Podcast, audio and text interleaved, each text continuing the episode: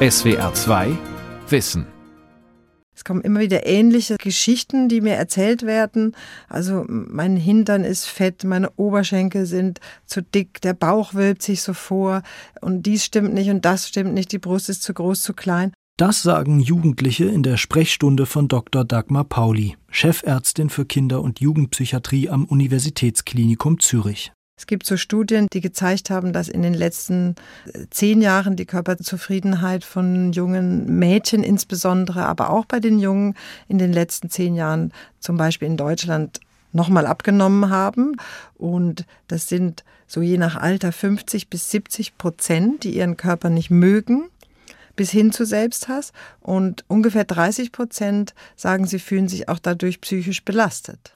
Hungern, Pumpen, Posten. Jugendlicher Körperkult. Von Anja Schrum. Es ist schon oft so, dass sie diese Fotos angucken und dann gucken sie, ist es bei mir auch so, dass ich da zum Beispiel eine Lücke zwischen den Oberschenkeln habe, wie das gefordert wird. Das habe ich schon oft gehört, dass sie sagen, ich möchte so dünn sein, dass meine Oberschenkel sich nicht berühren. Oder ich möchte, dass der Bauch sich nur nach innen wölbt und nicht nach außen. Und das sieht man ja auf diesen Challenges. Also das ist ein häufiges Thema. Mit Challenges, also Wettbewerben in den sozialen Medien, versuchen Jugendliche ihre Körper auf ein bestimmtes Ideal zu trimmen. Beim Thigh Gap zum Beispiel müssen die Oberschenkel so dünn sein, dass beim Stehen eine möglichst große Lücke zwischen den Beinen entsteht. Wer den sogenannten Toblerone-Tunnel schafft, bei der passt ein Schokoriegel zwischen Intimbereich und Oberschenkel.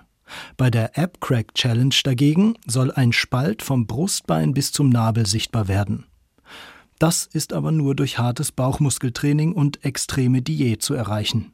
Das Internet, beobachtet die Psychiaterin Dagmar Pauli, ist voll von einschlägigen Fotos und Workout-Vorschlägen für solche Challenges, aber auch andere Formen des Körpertunings. Das spielt, finde ich, eine zunehmende Rolle dass über diese Influencerinnen, die einen großen Raum in, in der Welt für viele junge Menschen einnehmen, dass die oft so ein Idealbild verkörpern. Das ist ja auch alles gefaked, was die Influencerinnen auf ihren Seiten da posten. Und wenn sie unkritische Fitness-Influencerinnen sind, dann sind sie natürlich so ein Vorbild für alle, die finden, möglichst viele Muskeln, möglichst gar kein Fett, möglichst perfekt alles und möglichst immer Sport machen. Und da geraten schon manche in so einen Kreislauf von übermäßigem zwanghaften Training. Und gerade wenn man so eine Tendenz hat zu Perfektionismus und Zwanghaftigkeit, dann kann der Sport sehr schnell zwanghaft werden. Ob bei Instagram, Snapchat oder YouTube, überall finden sich perfekte Gesichter, ideale Körper. Eine Bilderflut, die via Smartphone auf Kinder und Jugendliche einstürzt. Und die zu vergleichen führt, die in Verunsicherung münden. Davon ist Dagmar Pauli überzeugt. Hinzu kommen Fernsehformate wie Germany's Next Topmodel mit Heidi Klum oder Berichte in Zeitschriften. Und dann ist da noch das, was die Ärztin als Zweitgenerationen-Effekt bezeichnet. Tradierte Schlankheitsideale, mit denen schon die Mütter aufgewachsen sind und die sie bewusst oder unbewusst an ihre Töchter weitergeben. In Form scheinbar harmloser Diäten etwa. Diese stünden häufig am Beginn einer Essstörung, sagt Pauli. Also was ich fast immer sehe bei jungen Menschen, ist, dass sie zunächst mal so Selbstzweifel haben, Unsicherheit und dass die Diät ein Lösungsversuch ist. Also die Vorstellung, die ja auch gesellschaftlich induziert ist, wenn ich schlanker bin und ein bisschen abnehme, dann bin ich beliebter und schöner und mir geht's besser. Und dann fängt man an mit der Diät, dann nimmt man ein paar Kilo ab und dann kommt unter Umständen, je nach Veranlagung, so ein Teufelskreislauf in Gang. Also je mehr man abnimmt, desto mehr euphorisch wird man darüber und die Jugendlichen merken dann gar nicht mehr, dass sie in eine sozusagen in eine Sucht vom Nichtessen reinkommen und gar nicht mehr den Realitätsbezug haben. Was folgt, ist meist eine sogenannte Körperwahrnehmungsstörung, bei der der eigene Körper völlig verzerrt wahrgenommen wird. Sie sind dann schon grotesk dünn und sehen sich immer noch als dick oder vielleicht als gerade richtig. Also da gehen, kommen einige Mechanismen in Gang, die durch die Unterernährung dann ausgelöst werden. Dazu gehört auch Depression, sozialer Rückzug und so weiter. Hallöchen, ihr Lieben! Zu einem neuen Video hier auf unserem Trio YouTube-Channel. Heute zeige ich euch ein paar Übungen für die untere Bauchmuskulatur. Luisa Dellert ist Influencerin. Sie bloggt, betreibt einen YouTube-Kanal und ist auf Instagram vertreten. Angefangen hat alles vor ein paar Jahren mit dem Download der Instagram-App. Luisa scrollte sich durch die Accounts, sah überall Mädchen mit Sixpacks, Knackhintern und Thigh Gap und fühlte sich schlecht. Ich hatte ja gar keine Ahnung von Sport, ich wollte einfach nur abnehmen, habe mir dann viel durchgelesen, viel Inspiration auf Instagram geholt und habe mir dann einfach gesagt, okay, dreimal am Tag Sport machen, das wird schon helfen, dass ich halt schnell abnehme, plus nur noch Salat essen, dann dürfte es eigentlich funktionieren. Und das habe ich dann auch so durchgezogen. Luisa lässt sich nicht nur von Instagram und Co inspirieren, sie fängt auch selbst an zu posten, lädt Selfies von sich im Sportoutfit hoch, gewinnt immer mehr Follower. Die fanden das toll. Je mehr ich abgenommen habe, je mehr Sixpack ich bekommen habe, desto weniger ich gegessen habe, umso mehr Likes und Kommentare habe ich da dann auch bekommen und umso mehr Follower sind dann auch irgendwie dazugekommen. Also das war, ja, die fanden das toll. Laut Bundeszentrale für gesundheitliche Aufklärung empfinden sich gut die Hälfte aller 15-jährigen Mädchen und ein Fünftel der gleichaltrigen Jungen als zu dick. Dabei sind sie normalgewichtig. Mehr als die Hälfte der 15-jährigen Mädchen hat bereits Diäterfahrung gesammelt, jedes vierte sogar mehrfach. Rund 20 Prozent der Jugendlichen zwischen 11 und 17 Jahren weisen einzelne Symptome gestörten Essverhaltens auf. Gedanken wie, wenn ich laufen gehe, dann darf ich essen. Aber nur ein kleiner Teil von ihnen entwickelt eine Magersucht, eine Bulimie oder eine Mischform. Und das sind erstmal so, sag ich mal, sehr leicht verdauliche oder gut aufbereitete Infos, die für Schüler gut, gut zu lesen sind. Martina Hartmann greift nach einer Broschüre der Bundeszentrale für gesundheitliche Aufklärung. Gefährliches Ziel Traumbody lautet der Titel. Gleich daneben liegen Infozettel zu Hilfsangeboten von bekannten Projekten, die sich auch vertiefend mit dem Thema beschäftigen, wie zum Beispiel so eine WG, die mit, mit essgestörten jungen Frauen arbeitet oder andere Selbsthilfeprojekte. Martina Hartmann arbeitet seit 20 Jahren bei Dick und Dünn, einem Beratungszentrum bei Essstörungen in Berlin-Schöneberg.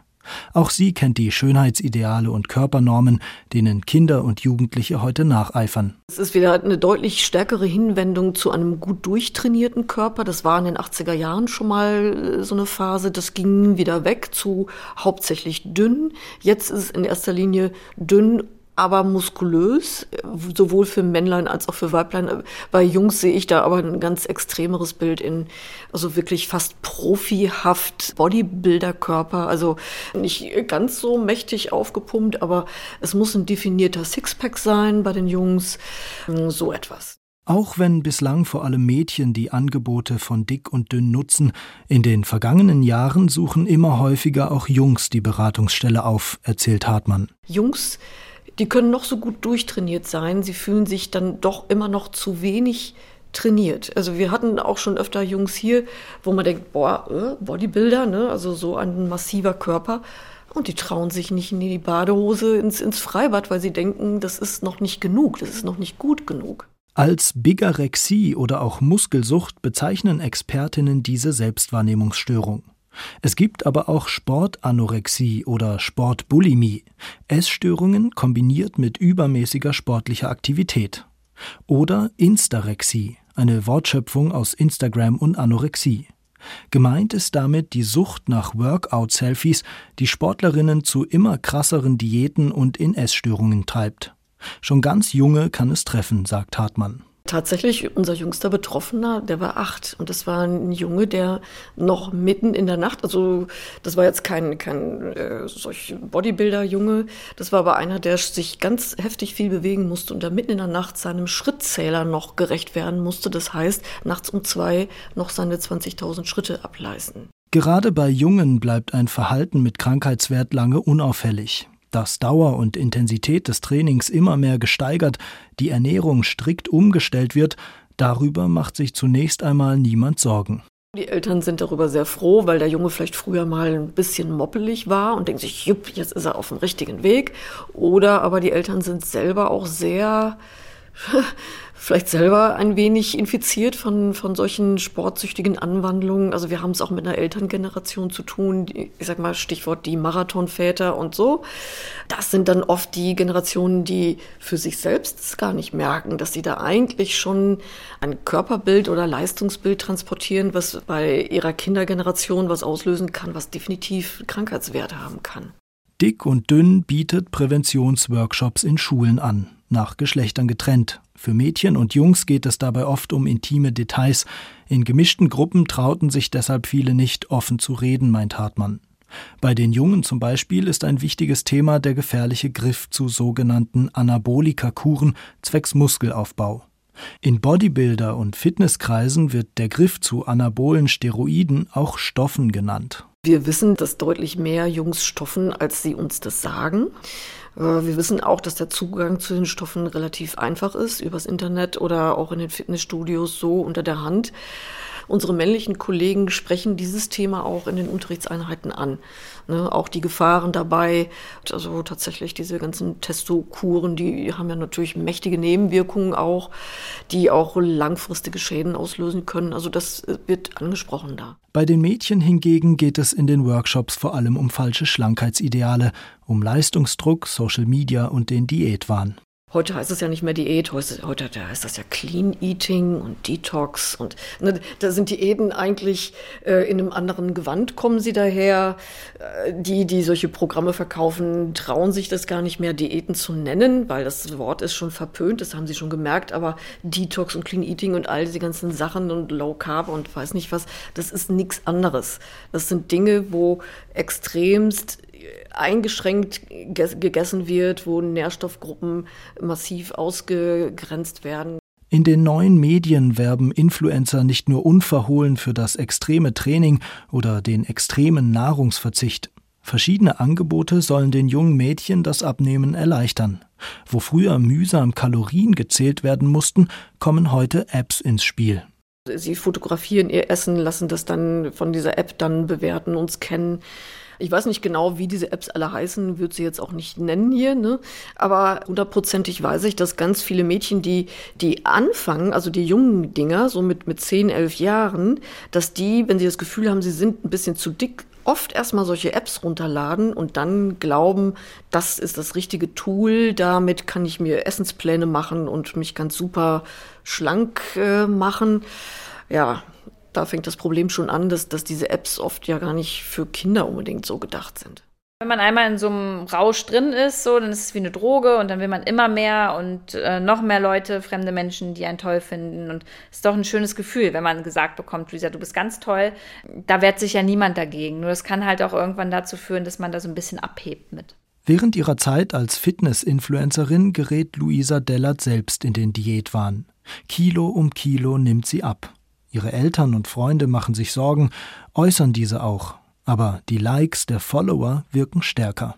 Auf Instagram gab es vielleicht mal ein, zwei Leute von über 100.000, die es doof fanden, aber ansonsten fanden es wirklich alle klasse, dass ich so abgenommen habe. Sixpack, durchtrainierte Beine, straffe Brüste. So habe sie damals ausgesehen, erinnert sich Luisa heute aber innerlich habe sie sich schlapp gefühlt und sei launisch gewesen, habe oft geweint. Ich habe irgendwann halt nur noch 46 Kilo gewogen und das halt, weil ich ja dreimal am Tag Sport gemacht habe, mir Alkohol verboten habe, Chips, alles Kohlenhydrate, also alles, was nicht gesund war, habe ich mir verboten und wirklich nur noch von Salat gelebt und ähm, war da irgendwie so in meinem Rausch, in meinem Fitnesswahn drin, dass es auch kein Problem für mich war, das so durch umzusetzen, weil ich halt immer noch mal ein bisschen mehr abnehmen wollte und das total hübsch fand. Fotos aus der Zeit zeigen einen mageren Körper mit hervorstehenden Knochen. Luisa trainiert weiter, kippt aber während des Trainings immer wieder um.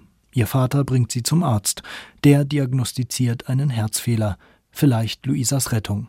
Durch die OP, äh, die hat mir einfach so krass die Augen geöffnet. Also ich würde mal sagen, am Anfang war es schwierig, wieder ganze Portionen gleich zu essen, so, ne? Weil ich ja schon dann immer probiert habe, weniger zu essen. Also ich konnte jetzt nicht auf einmal wieder einen großen Teller Nudeln auf einmal essen, aber ich hatte Appetit und ich hatte kein schlechtes Gewissen mehr.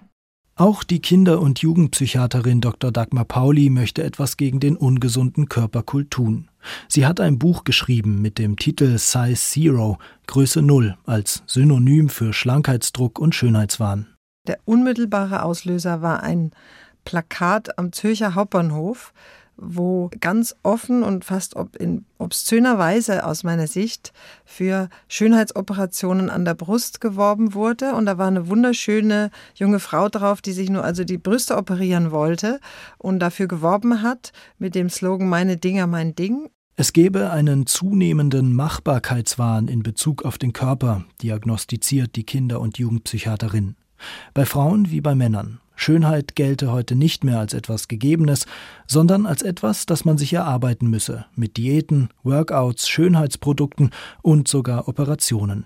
Diesen Zwang zur Selbstoptimierung verspüren nicht nur Jugendliche und Erwachsene. Pauli hat festgestellt, dass schon jüngere Kinder ganz genaue Vorstellungen haben, wie Körper auszusehen haben und dass sie so auch aussehen wollen und dass sie so einen Druck und so einen Perfektionismus haben in der Beziehung. Ich glaube, das hängt auch damit zusammen, dass wir in, gesamtgesellschaftlich in so eine Richtung steuern von einem Perfektionswahn. Alles muss immer besser, immer toller sein und man muss sich denn ja auch auf Instagram inszenieren, um das darzustellen, wie schön man ist, wie glücklich man ist und was man alles kann. Und da glaube ich, die Jugendlichen sind halt die vulnerabelste, also die, die empfindlichste Gruppe, die davon sich am meisten beeinflussen lässt.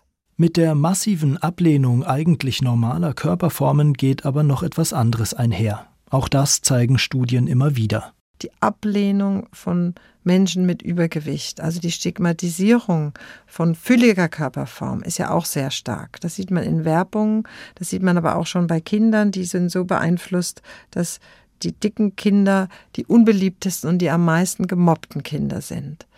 Und das schlägt natürlich ganz stark auf das Selbstwertgefühl von Menschen mit fülligen Körperformen. Das wollte ich Ihnen unbedingt zeigen, was mich total beeindruckt hat.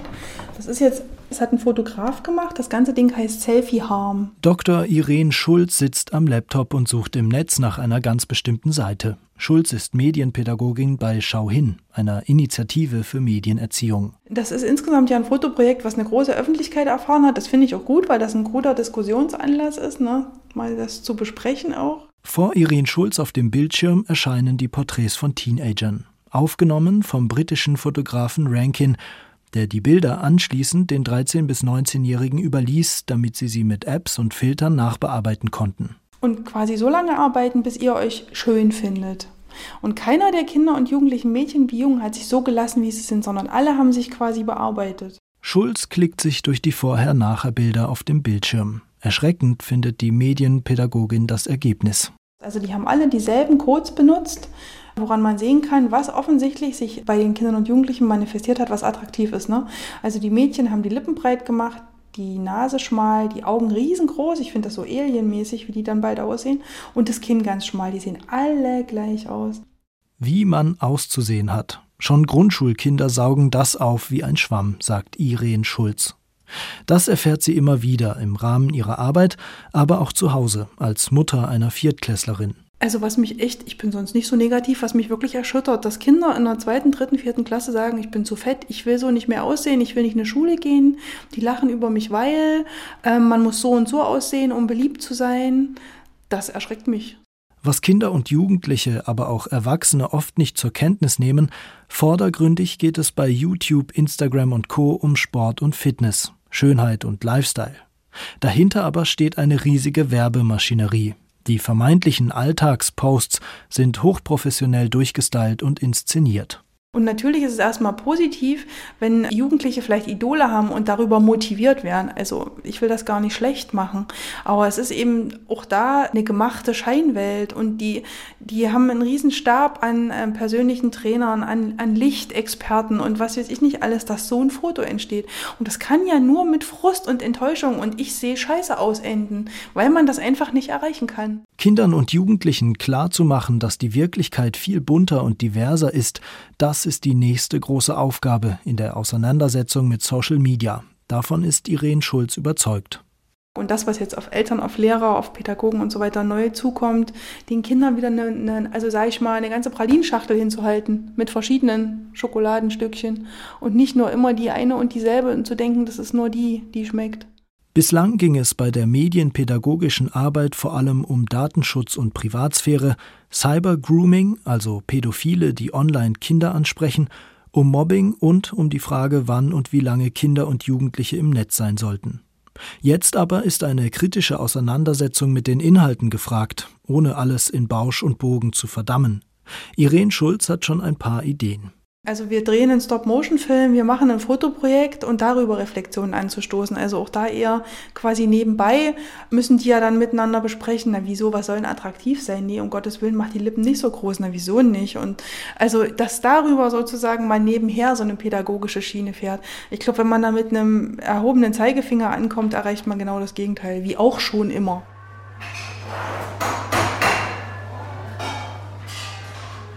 Ende Februar in einem Café in Berlin-Friedrichshain. Junge Menschen arbeiten an ihren Laptops, frühstücken nebenbei. Magda Albrecht hat sich einen Pfefferminztee bestellt. Sie hat einen vollen Terminkalender. Neben ihrem Job in einer Agentur bloggt und twittert sie, hält Vorträge, gibt Workshops mit Titeln wie Vollfett, Gewichtsdiskriminierung und Körpernorm. Heidi Klum darf genüsslich in einen Burger beißen und Werbung für so eine Fastfood-Kette machen und niemand würde sagen, Mensch, das ist aber ungesund, Frau Klum. Ja? Und jetzt stellen Sie sich mal vor, ich wäre die Protagonistin in der Werbung. Die würden aber einen Shitstorm abbekommen, warum der eine dicke Burger ist. Ist ja total ungesund. Magda Albrecht geht es um weit mehr als die alltäglichen Beleidigungen und Diskriminierungen, denen Dicke ausgesetzt sind. Fett gleich faul lautet die gesellschaftliche Zuschreibung. Dicksein, das belegen zahllose wissenschaftliche Studien, geht mit sehr konkreten Benachteiligungen einher, im Bildungswesen wie im Berufsleben. Gegen all das kämpft Magda Albrecht. Ich bin eine dicke Person, Sie sind vielleicht eine schlanke Person. Das ist, sollte nicht mit Wertung belegt sein, ja. Können wir ruhig positiver belegen oder neutral benutzen. Und deswegen benutze ich gerne Fat Acceptance, Fat Liberation. Der neuere Trend äh, ist Body Positivity. Ich glaube, dass der Potenzial hat, dieser Begriff, weil er unterschiedliche Formen von Körperabwertung stärker mitdenkt, äh, rassistische, sexistische Abwertung. Ne? Also diese, warum sollen wir möglichst haarlos sein, keine Zellulitis haben, immer glatte Haut, äh, ältere Frauen fallen raus aus der Logik von Schönheit und so weiter. Die Body Positivity Bewegung setzt sich dafür ein, jeden Körper zu akzeptieren, wie er ist. Dafür präsentieren Frauen sich ungeschminkt mit Fettrollen, Falten, Dehnungsstreifen oder Narben. Auch auf Instagram und Co. Insofern teilt Magda Albrecht die Kritik an den Social-Media-Plattformen nur zum Teil. Einerseits spielen da Körpernormen eine ganz große Rolle. Und andererseits muss ich aber auch immer hinzufügen, das ist eine ambivalente Plattform. Die bietet auch großes Potenzial. Und man sieht eben auch, dass viele Jugendliche, junge Erwachsene, gerade junge Frauen und Queers diese Plattform auch für sich vereinnahmen und nehmen und sich stolz zeigen und sagen, hey, es gibt mehr als so diese eine Idealidee von Körpern. Aber Albrecht mahnt auch, der Begriff Body Positivity berge die Gefahr, dass er nur auf das Individuum bezogen werde nach dem Motto Liebe dich selbst und alles wird gut. Das sei eine individuelle Strategie, bekämpfe aber nicht die diskriminierenden Strukturen wie etwa Benachteiligungen Dicker bei der Jobsuche. Das macht die junge Aktivistin auch in ihren Vorträgen und Workshops deutlich. Zu ihr kommen Pädagoginnen und Pädagogen aus Kitas oder Jugendfreizeiteinrichtungen. Es geht etwa um die unterschiedliche Bewertung von Körpern, die schon in Kitas und Grundschulen an der Tagesordnung ist das müssen gar nicht immer die fiesesten Sprüche sein. Das kann auch zum Beispiel sein, dass das dicke Kind das einzige Kind ist in der Kita, das keine Süßigkeiten bekommt beim Geburtstag. Und das ist eine, eine Form von Ausgrenzung in dem Moment. Und alle anderen Kinder lernen, aha, die Dicken kriegen nichts, weil sie immer sowieso zu viel essen, in Anführungsstrichen, ja. Magda Albrecht will Bewusstsein schaffen. Ihre Tipps sind keine höhere Mathematik, laufen aber diametral dem entgegen, was uns Tag für Tag in analogen wie digitalen Medien vorgekaut wird. Und sie hinterfragen, was als Konsens zu gelten scheint. Die Aktivistin nennt ein Beispiel. So wie aktuell über Ernährung gesprochen wird, auch diese binäre Logik von äh, es gibt nur gutes Essen und es gibt nur schlechtes Essen, es gibt nichts dazwischen. Ja, und die Pommes sind immer schlecht und das Brokkoli ist immer gut, ist ja totaler Quatsch. Gut oder böse und dazwischen? Nichts? Albrecht ermuntert die Pädagoginnen mit Kindern und Jugendlichen darüber zu sprechen, was sie liken, wem sie folgen, was sie als schön empfinden, was nicht und warum. Wenn die jungen Mädels sagen, sie wollen gerne Germany's Next Topmodel sehen, ist es keine gute Idee zu sagen, ihr seid ja alle ein bisschen bescheuert, macht das mal nicht. Sondern wir müssen ja erstmal Kinder und Jugendliche ernst nehmen in dem, was sie wollen. Auch wenn wir das doof finden, was sie wollen. Sondern dann wäre wahrscheinlich eine gute Idee, sich gemeinsam mit ihnen hinzusetzen, das zu schauen und danach kritisch darüber zu reden finden wir das eigentlich gut, wie dort Mädels dargestellt werden. Ne? Die werden ja auch bei den Formaten häufig als äh, in Konkurrenz zueinander dargestellt. Die werden bewertet, ob sie ein halbes Pfund zugenommen haben. Finden wir das eigentlich so gut, wie, wir da, äh, wie da mit Mädchen umgegangen wird? Die Kinder- und Jugendpsychiaterin Dagmar Pauli geht einen Schritt weiter. Sie wünscht sich, dass derartige Formate ganz verschwinden oder zumindest überarbeitet werden. Dann glaube ich auch, dass es für bestimmte Sendungen so eine Art Jugendverträglichkeitsprüfung braucht, wo man guckt, wie, wie kann man die auch modifizieren, diese Sendungen, dass die nicht zur Abwertung von bestimmten Körperformen oder von, dass sie nicht äh, psychische Störungen auslösen. Pauli plädiert außerdem für eine verstärkte Präventionsarbeit in den Schulen. Da gibt es auch wirksame Präventionsprogramme, die vor allem auch zu tun haben mit Medienkritik, also dass die Jugendlichen Medienkritik lernen, eben was ist fake und was ist echt, aber auch kritisches äh, Hinterfragen von bestimmten Bildern und Sendungen, die man sieht. Und dann aber auch Prävention im Sinne von, was ist gesunde Ernährung und gesundes Bewegungsverhalten im Sinne von gemeinsam essen, gemeinsam Sport machen, Spaß dabei haben, es soll gut schmecken, Genussfähigkeit fördern und weniger so Prävention, was ist gesund, was ist ungesund, was darf man essen und was nicht. Zu Hause sollten Eltern vor allem dann hellhörig werden, wenn ihr Kind große Selbstzweifel äußert, zumal wenn diese sich stark auf das Äußere beziehen, meint Pauli. Das merkt man ja oft schon früh. Da haben die Eltern, glaube ich, eine wichtige Rolle in der Bestärkung des Selbstwertgefühls. Und zwar jetzt nicht nur in Bezug auf das Aussehen, sondern auch auf die anderen vielen wichtigen Qualitäten, die das Kind so hat. Und dass nicht sich alles so am Körper und an der Schönheit festmacht.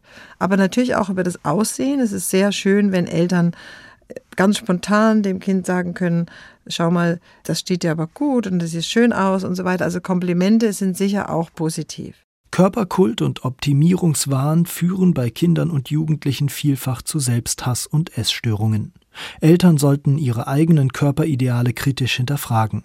Statt auf Diäten und Schrittzähler zu setzen, sollten sie lieber Freude an Geschmack und Bewegung fördern. Die Werbebranche, allen voran die Influencerinnen, sollten sich ihrer Verantwortung bewusster werden. Wenn Appelle nicht helfen, müssen gesetzliche Regelungen her.